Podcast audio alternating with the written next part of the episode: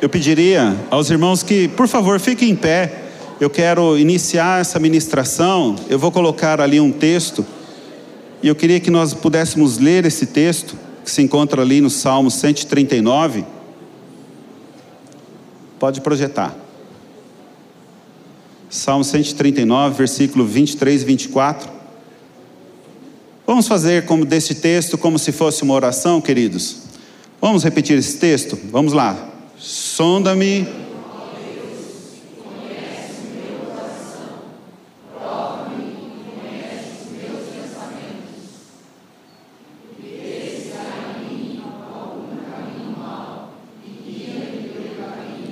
Vamos fazer de novo, mais forte, desde o 23.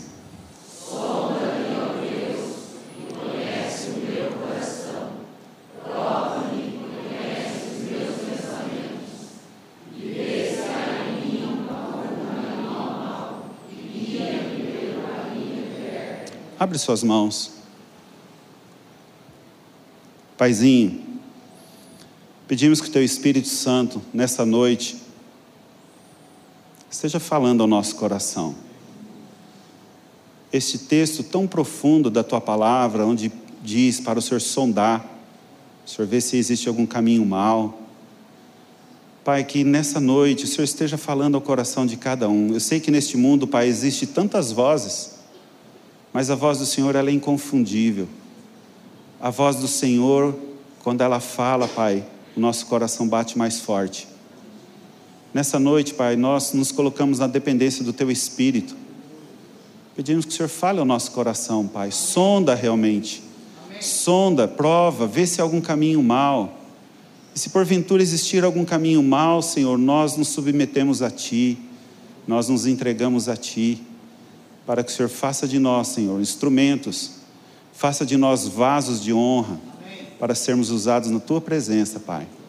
Eu oro em nome de Jesus. Podeis assentar.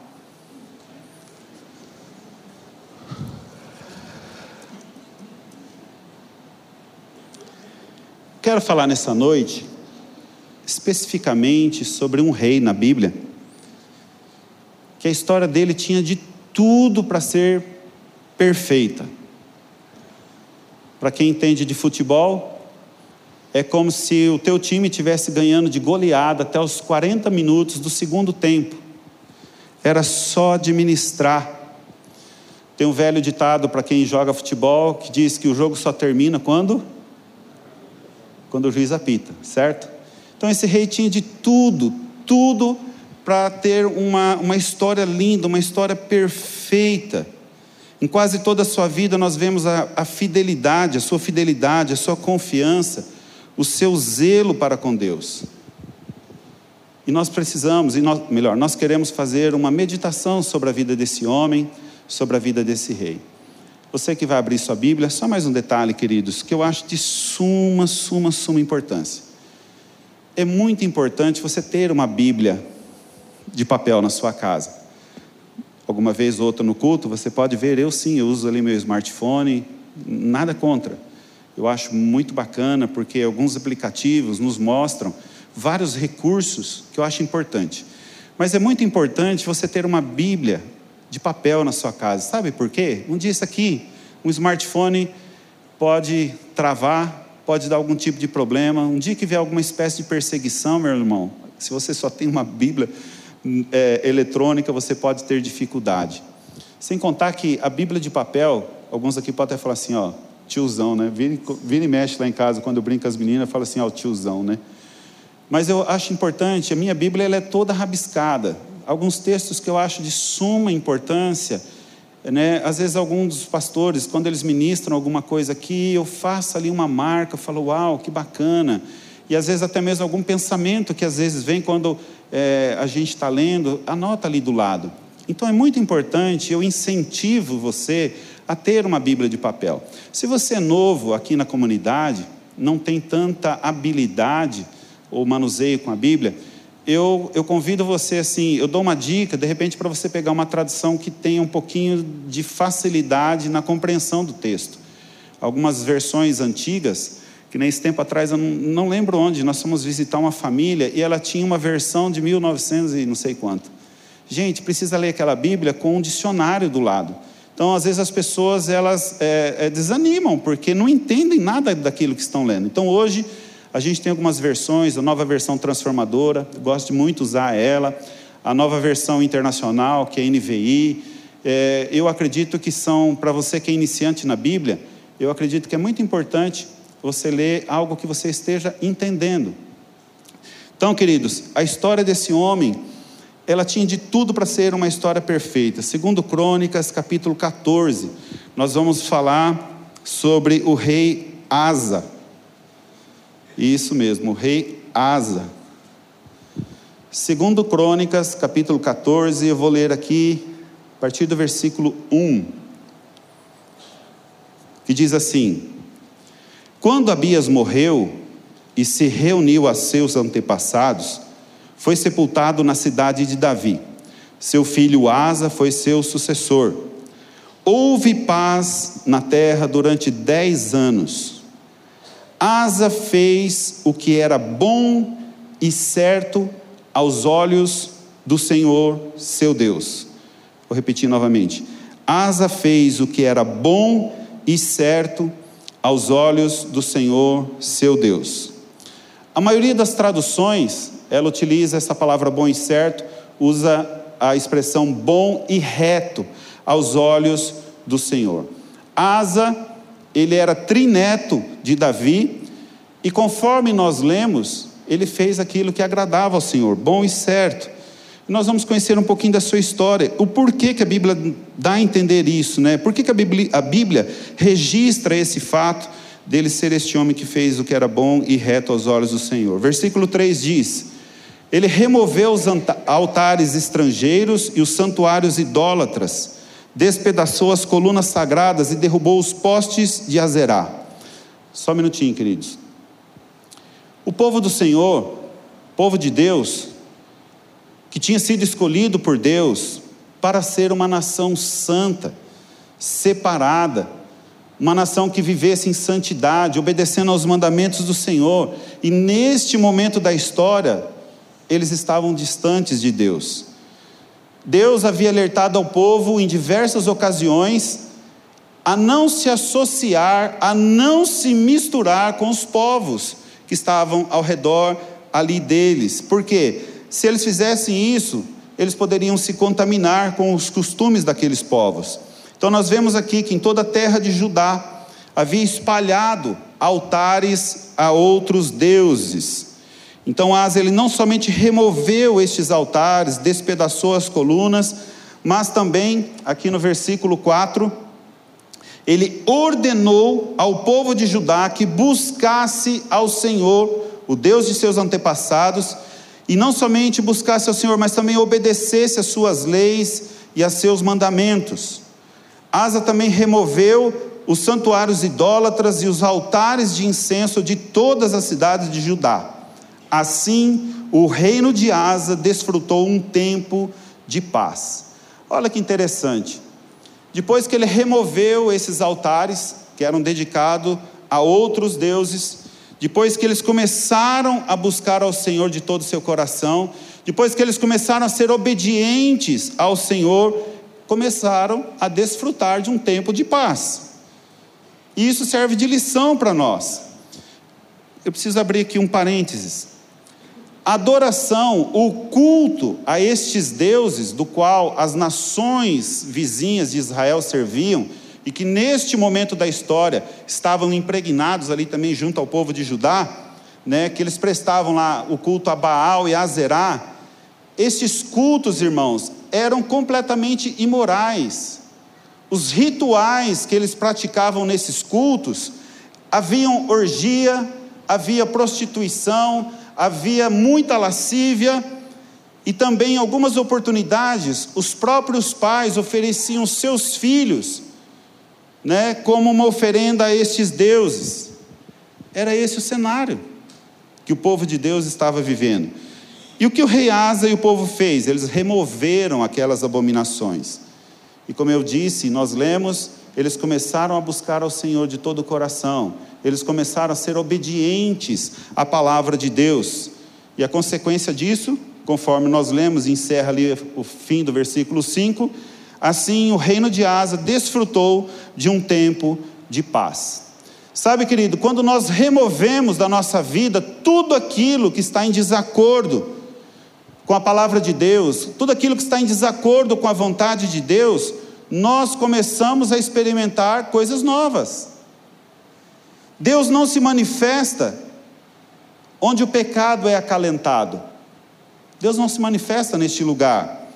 Todas as coisas que nos cercam, se porventura o pecado está envolvido, irmãos, aquilo vai se tornar um empecilho para a gente.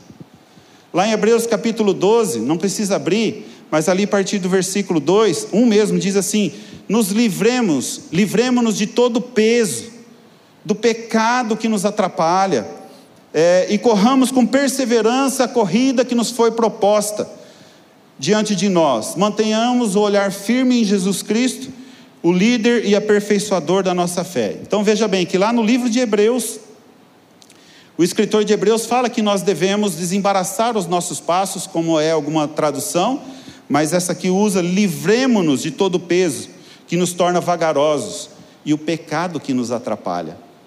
Sabe, irmãos, parece que não. O pecado ele não é ruim, o pecado é prazeroso. Se o pecado fosse alguma coisa ruim naquele momento, a gente se manteria distante a gente não seria tentado. Qual é o problema? Quando cai.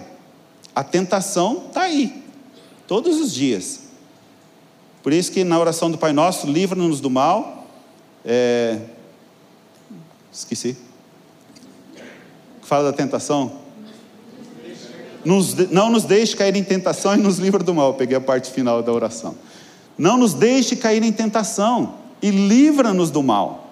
Então, irmãos, nós precisamos ter muito cuidado, porque tudo aquilo que nos envolve, se o pecado está envolvido, vai ser um empecilho na vida da gente. E o pecado precisa ser removido. O pecado não pode fazer parte da nossa vida. Versículo 6, dando continuidade no texto. Neste período, ele construiu cidades fortificadas em toda a terra de Judá. Veja bem, após eles removerem aqueles altares, começarem a buscar o Senhor, obedecer aos seus mandamentos, nós vemos aqui que eles começaram a construir, a expandir, começaram a fortificar. Ninguém lutou contra eles durante esses anos, pois o Senhor lhes deu descanso. Asa disse ao povo de Judá: Vamos construir essas cidades e fortificá-las com muros, torres, portões e trancas a terra ainda é nossa porque buscamos o Senhor nosso Deus, e Ele nos deu descanso de todos os lados. Olha que interessante, irmãos, buscar a Deus, e o Senhor deu descanso de todos os lados. Assim eles prosseguiram com os projetos e os concluíram com êxito. Nós estamos aqui falando de um tempo de fidelidade, de zelo, de progresso, de paz. Mas do nada o versículo 8 vai falar sobre exército, né? Puxa, um tempo de paz, de prosperidade, do nada vem falando sobre um exército. Veja bem, versículo 8. O rei Asa tinha um exército de 300 mil guerreiros da tribo de Judá, armados com escudos, e, escudos grandes e lanças. Também tinha um exército de 280 mil guerreiros da tribo de Benjamim, armados com escudos pequenos e arcos. Os dois exércitos eram formados por homens valentes. Então, no meio de um tempo ali de paz e prosperidade, vai falar sobre o exército e no versículo 9 fala sobre um inimigo. Certa vez, um etíope chamado Zerá atacou Judá com um exército de um milhão de soldados e trezentos carros de guerra. Avançaram até a cidade de Maressa de modo que Asa saiu com seu exército para a batalha no vale ao norte de Maressa. Presta atenção, irmãos. O exército inimigo era quase o dobro do tamanho do exército do rei Asa. E a Bíblia ainda registra que esse exército tinha 300 carros é, de guerra. A história nos mostra que logo no, no, quando eles inventaram esses carros de guerra, ele trazia uma vantagem muito grande para os exércitos que os tinham. Então, muitas guerras foram ganhas através desses carros de, de guerra. E eu acho muito bacana quando lá no Salmo capítulo 20, Davi diz assim: Uns confiam em carros, carros de guerra, né? Uns confiam em carros, outros em cavalos, mas nós faremos menção do nome do nosso Deus. E na sequência ele ela diz: eles que confiam nos seus carros de guerra, né? Eles caem, tropeçam e caem, mas nós que confiamos no Senhor estamos de pé. Então, queridos, mostra ali o poderio do inimigo, quase um milhão de soldados, um milhão de soldados, 300 carros de guerra qual foi a arma que o rei Asa usou? A oração, a fé, né? A fé no Deus que ele servia. Olha o que, que diz o versículo 11. Então Asa clamou ao Senhor seu Deus: Ó Senhor, ninguém além de ti pode ajudar os fracos contra os poderosos. Ajuda-nos, ó Senhor nosso Deus, pois em ti confiamos. Em teu nome enfrentamos esse exército imenso. Ó Senhor, tu és nosso Deus, não permitas que simples homens prevaleçam contra ti. A primeira vez que eu li esse texto, eu falei: Uau, mas que oração poderosa, né? Não tem quem pode ajudar os fracos contra os fortes, se não for o Senhor. E ele declara ali a sua dependência. O exército dele era um número bem menor. E ainda o texto diz que eles ainda tinham uns 300 carros de guerra. Mas ele não, ele não vê que a solução está nele, ele olha ali e vê que a solução está no Senhor. Ele reconheceu que não havia neles força necessária para vencer aquela guerra. Nós cantamos hoje um cântico que eu falei, uau, que bacana, né?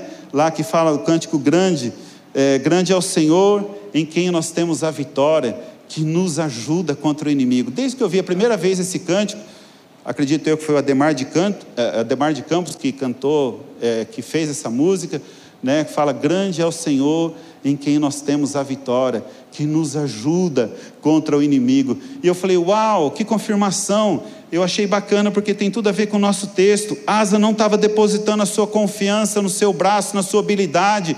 Não, ele estava colocando ali a sua fé, a sua expectativa naquilo que Deus podia fazer. E o versículo 12, na sequência, diz: Então o Senhor, olha lá, irmãos, não foi o exército de Asa. Então o Senhor derrotou os etíopes diante de Asa e do exército de Judá, e eles fugiram.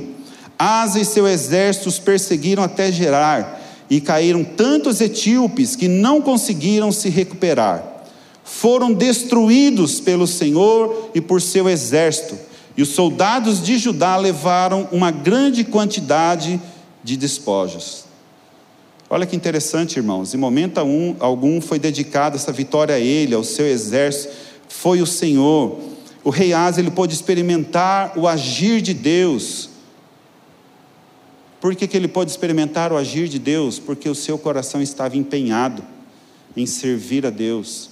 O seu coração estava empenhado a servir a Deus de todo o seu coração. Sabe, irmãos, quando nós andamos em fidelidade ao Senhor, nós não estaremos isentos das lutas, nós não estaremos isentos dos levantes, dos ataques do inimigo. Sabemos de alguns irmãos aí que por essa semana tiveram aí uma situação bem desconfortável. Não sei se eu poderia citar, Valdir, mas nosso querido irmão Valdir teve um acidente, foi bem na hora que eu vi lá a filmagem, eu vi que foi bastante preocupante. Sofreu ali sete pontos, né? Sete é o número da perfeição, né? Sofreu sete pontos no supercílio, mas está lá, né, Valder? Firme. E naquela noite a gente tinha um GC para ir. Eu falei, ó, oh, eu estou te liberando tal. Não, eu vou assim, foi com os pontos, tudo lá, mas foi lá, né? Falar da fidelidade do Senhor, né, Valder? Sabe, queridos, então quando nós estamos andando em fidelidade, nós não estaremos isentos de passar por situações difíceis. Pode ter certeza, mas em cada uma delas, irmãos, nós temos a confiança de que nós não estamos só. Quando nós andamos em fidelidade, quando nós estamos buscando ao Senhor de todo o nosso coração, irmãos, nós temos essa confiança de que o Senhor é aquele que salva o seu povo. Se vocês lerem depois o capítulo 15, né, fala daí de um período é, de reforma. Chegou ali um, um, um, profeta e ele trouxe algumas palavras ali para Asa e seu povo, e aquilo trouxe um encorajamento ainda maior para eles prosseguirem naquele caminho. E Asa começou a fazer ali algumas reformas, cada dia mais procurando o Senhor, cada dia mais obedecendo os caminhos do Senhor. Eu quero só ler, somente ler aqui três versículos do capítulo 15, mediante essa reforma que eles fizeram, mediante ali a sua nação. Então, Asa, é, Asa não, Crônicas capítulo 15, versículo 12. Então fizeram um acordo de buscar ao Senhor, o Deus de seus antepassados, de todo o coração e de toda a alma. Olha que interessante. A Bíblia registra isso. Que eles buscaram ao Senhor de todo o coração e de toda a alma.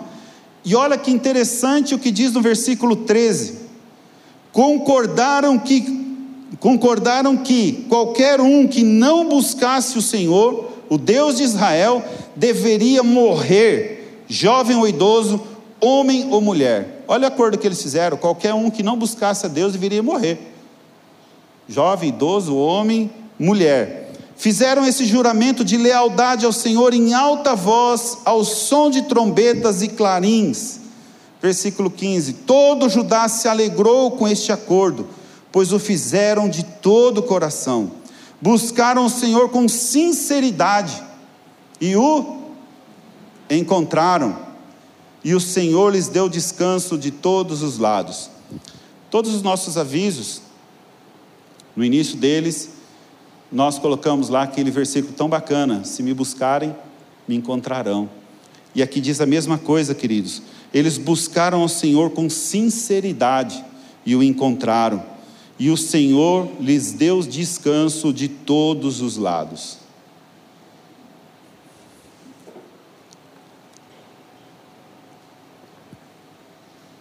O capítulo 15 encerra com o seguinte versículo, que é o versículo 19: Não houve mais guerra até o 35 ano do reinado de Asa.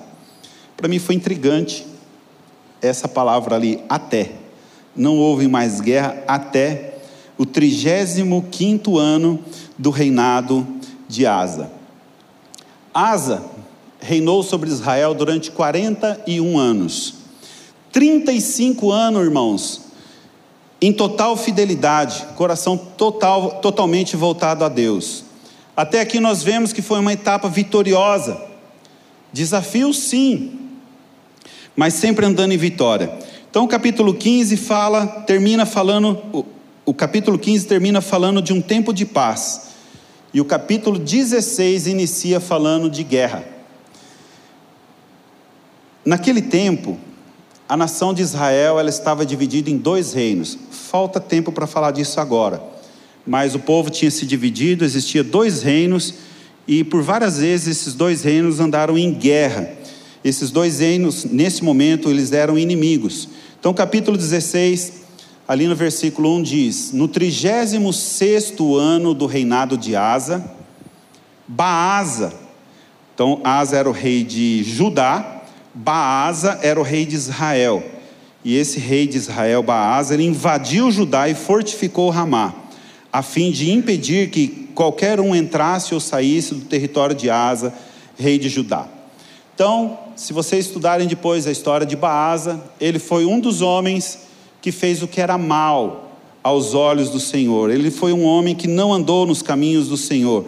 E esse homem, conforme nós acabamos de ler, ele invadiu ali a terra de Judá, no qual Asa era o rei.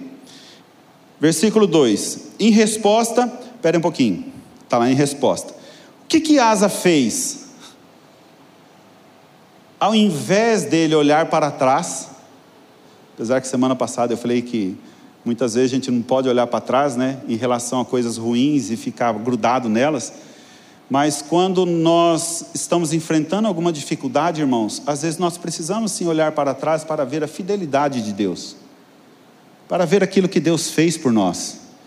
Então, ao invés de Asa olhar para trás e ver os livramentos, e ver aquilo que Deus fez, confiar na bondade de Deus, o que que Asa fez? Ele removeu a prata e o ouro dos tesouros do templo do Senhor e do palácio real. Enviou a prata e o ouro a Ben-Hadad, rei da Síria, que governava em Damasco, com a seguinte mensagem: Façamos um acordo, você e eu, como aquele que houve entre o seu pai e o meu, envio-lhe prata e ouro, rompa seu acordo com Baasa, rei de Israel, para que ele me deixe em paz. Sabe, irmãos, todas as vezes que eu leio esse texto, eu faço a seguinte reflexão. Este rei Asa, ele começou tão bem, um homem que pôde experimentar o agir, o mover de Deus na sua vida. Que, que aconteceu com aquele homem tão zeloso? O que, que aconteceu com aquele homem tão confiante? Em vez dele buscar ao Senhor, como ele sempre fez, ele procurou uma solução humana.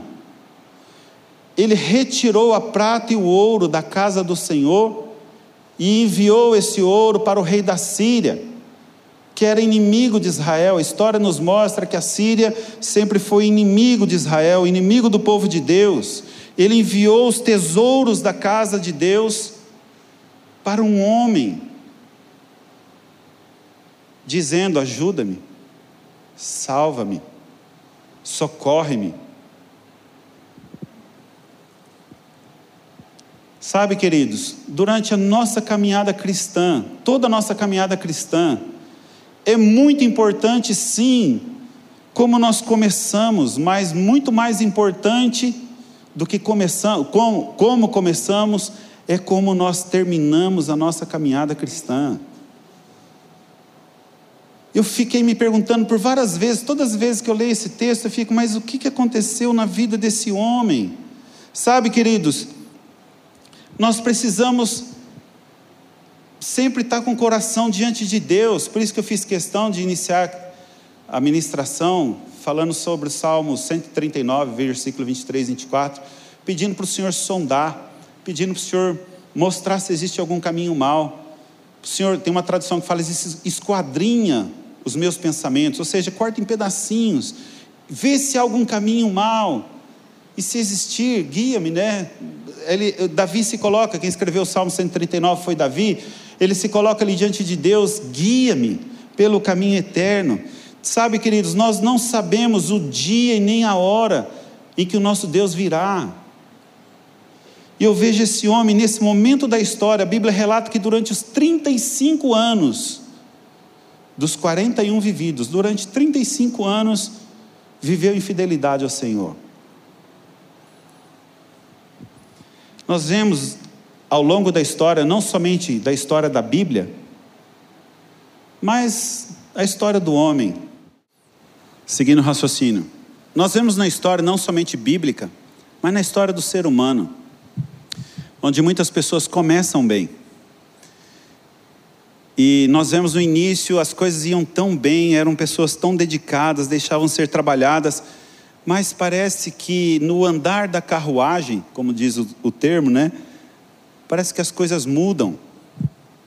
Quantas pessoas, quantos de nós, eu me coloco, me incluo, porque algumas vezes eu preciso também sondar o meu coração, né?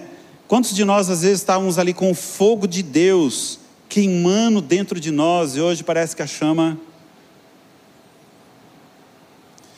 Quando a chama não está queimando aqui dentro, irmãos, nós precisamos fazer uma avaliação do estado em que nós nos encontramos. Eu não sei se Asa viveu muitos tempos, muito tempos de paz, onde ele cresceu, onde ele teve tempo para expandir, fortificar, e num determinado momento ele passou não mais depender de Deus. Eu disse algum tempo atrás aqui li uma história muito bacana de um homem que ele precisava, ele foi visitar um irmão que há muito tempo não ia na igreja. E essa história era lá nos Estados Unidos, e era um dia de muito frio. E aí eles chegaram na casa desse irmão, e a lareira estava acesa. E ele falou: O que, que eu vou falar para esse irmão, né? O que, que ele fez? Ele foi até ali a lareira, pegou um pedaço de madeira, e separou o pedaço da, magueira, da, da madeira, ele separou ela da fogueira. Aquele pedaço de madeira ficou queimando ali por um tempo. A chama foi diminuindo, diminuindo, diminuindo, apagou. A fogueira continuava queimando. Mas aquela chama apagou e começou a soltar fumaça. Aí aquele irmão pegou aquele pedaço de madeira e colocou de volta na fogueira. E aquela madeira pegou fogo de novo. Ele virou aquele irmão que estava afastado e falou: Eu entendi a lição. Sabe, irmãos, quando nós estamos todos aqui juntos, nós estamos queimando na presença de Deus. A partir do momento que, por N circunstâncias que podem acontecer, a gente se afasta, o nosso fogo vai. Chega uma hora que o fogo se apaga. Chega uma hora que só vê fumaça. E aquele irmão pôde entender ali sim o recado que ele tinha aprendido naquela situação, né? Versículo, capítulo 16. Lembrando então que ele retirou todo o ouro e prata, enviou ali para o rei da Síria. Aí, versículo, é, capítulo 16, versículo 7. Por este tempo, o vidente Anani, boas traduções da Bíblia dizem o profeta, tá? A palavra vidente está relacionada a profeta. O vidente Anani foi a Asa, rei de Judá, e lhe disse: Uma vez que você confiou no rei da Síria, em vez de confiar no Senhor, seu Deus, perdeu a oportunidade de destruir o exército do rei da Síria.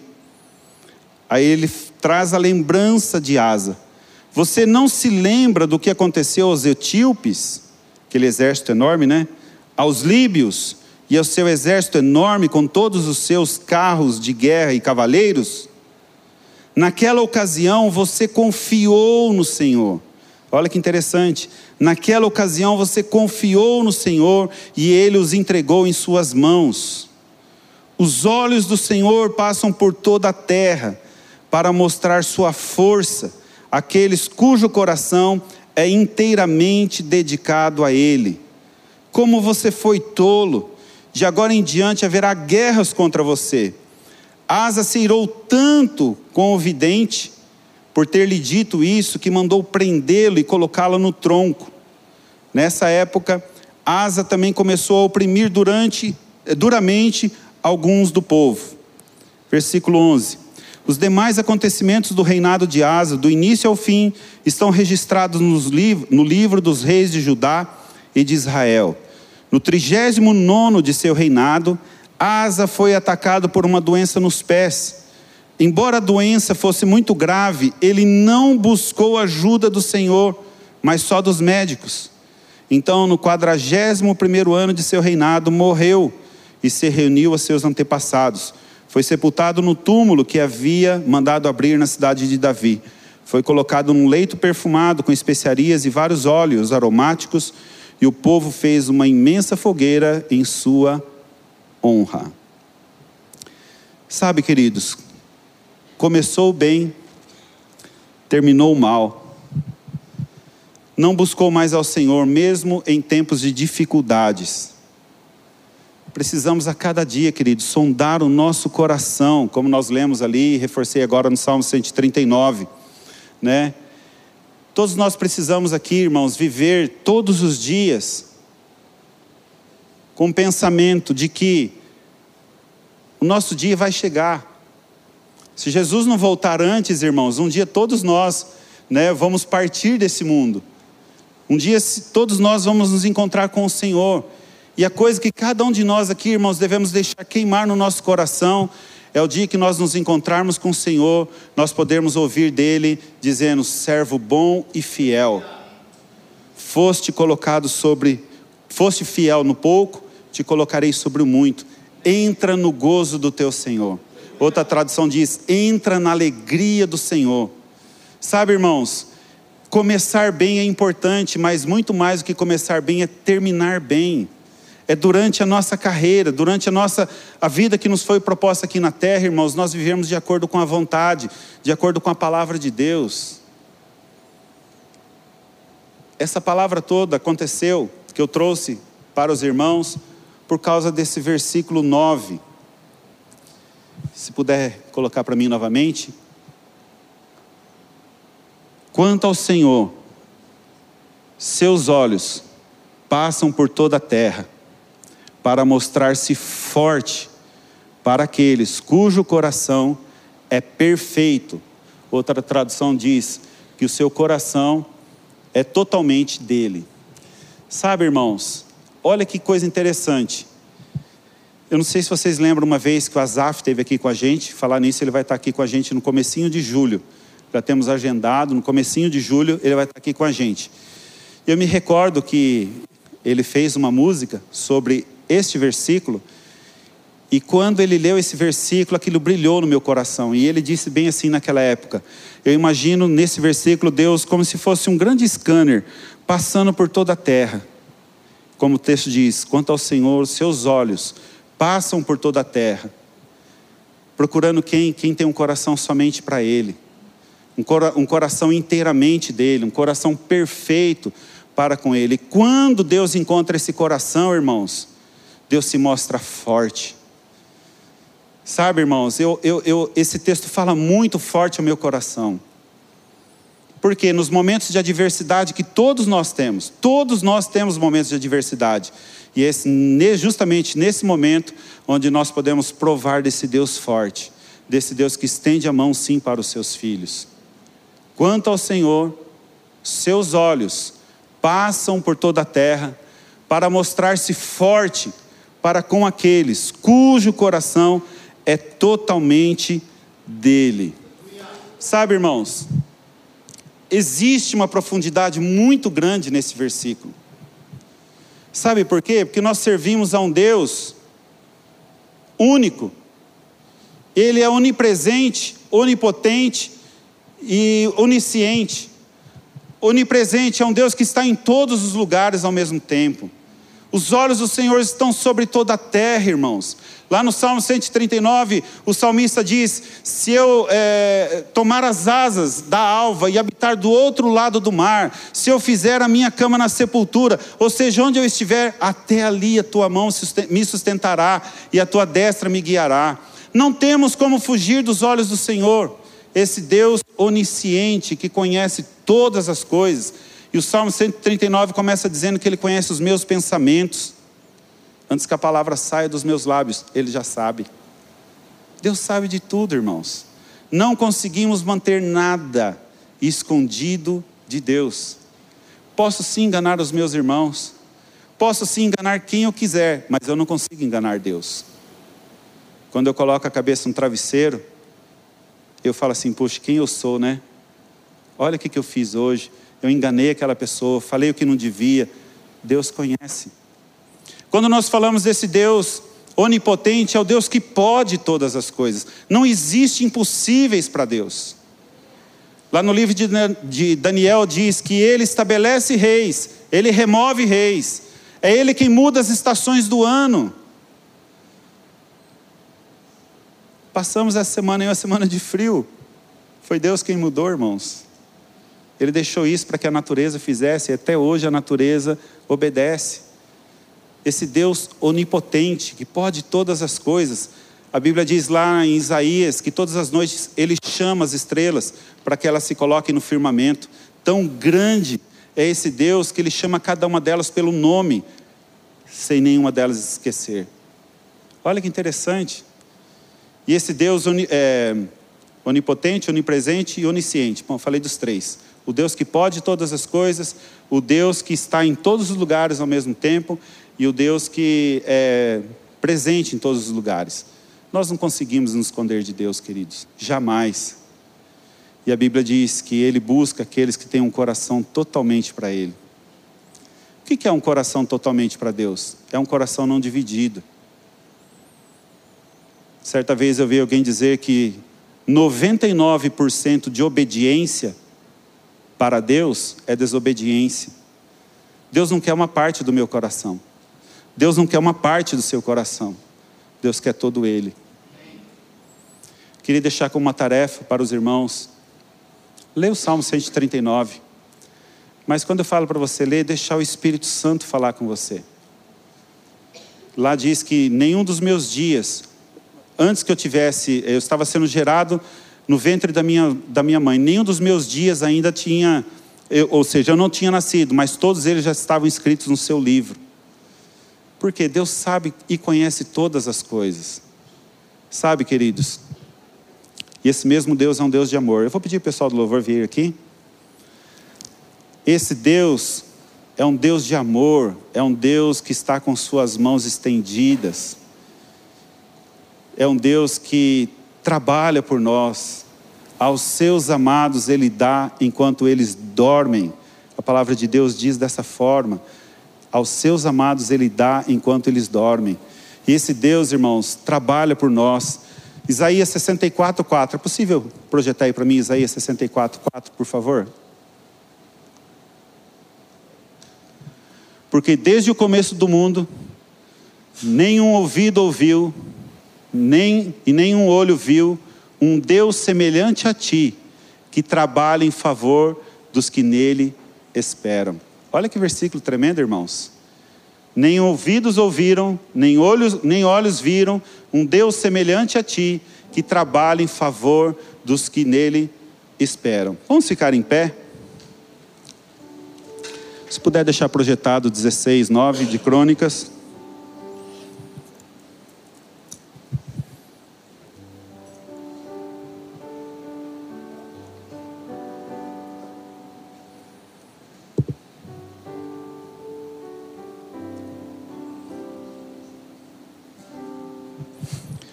Os olhos do Senhor estão sobre toda a terra. E o que Deus procura? um coração totalmente para Ele.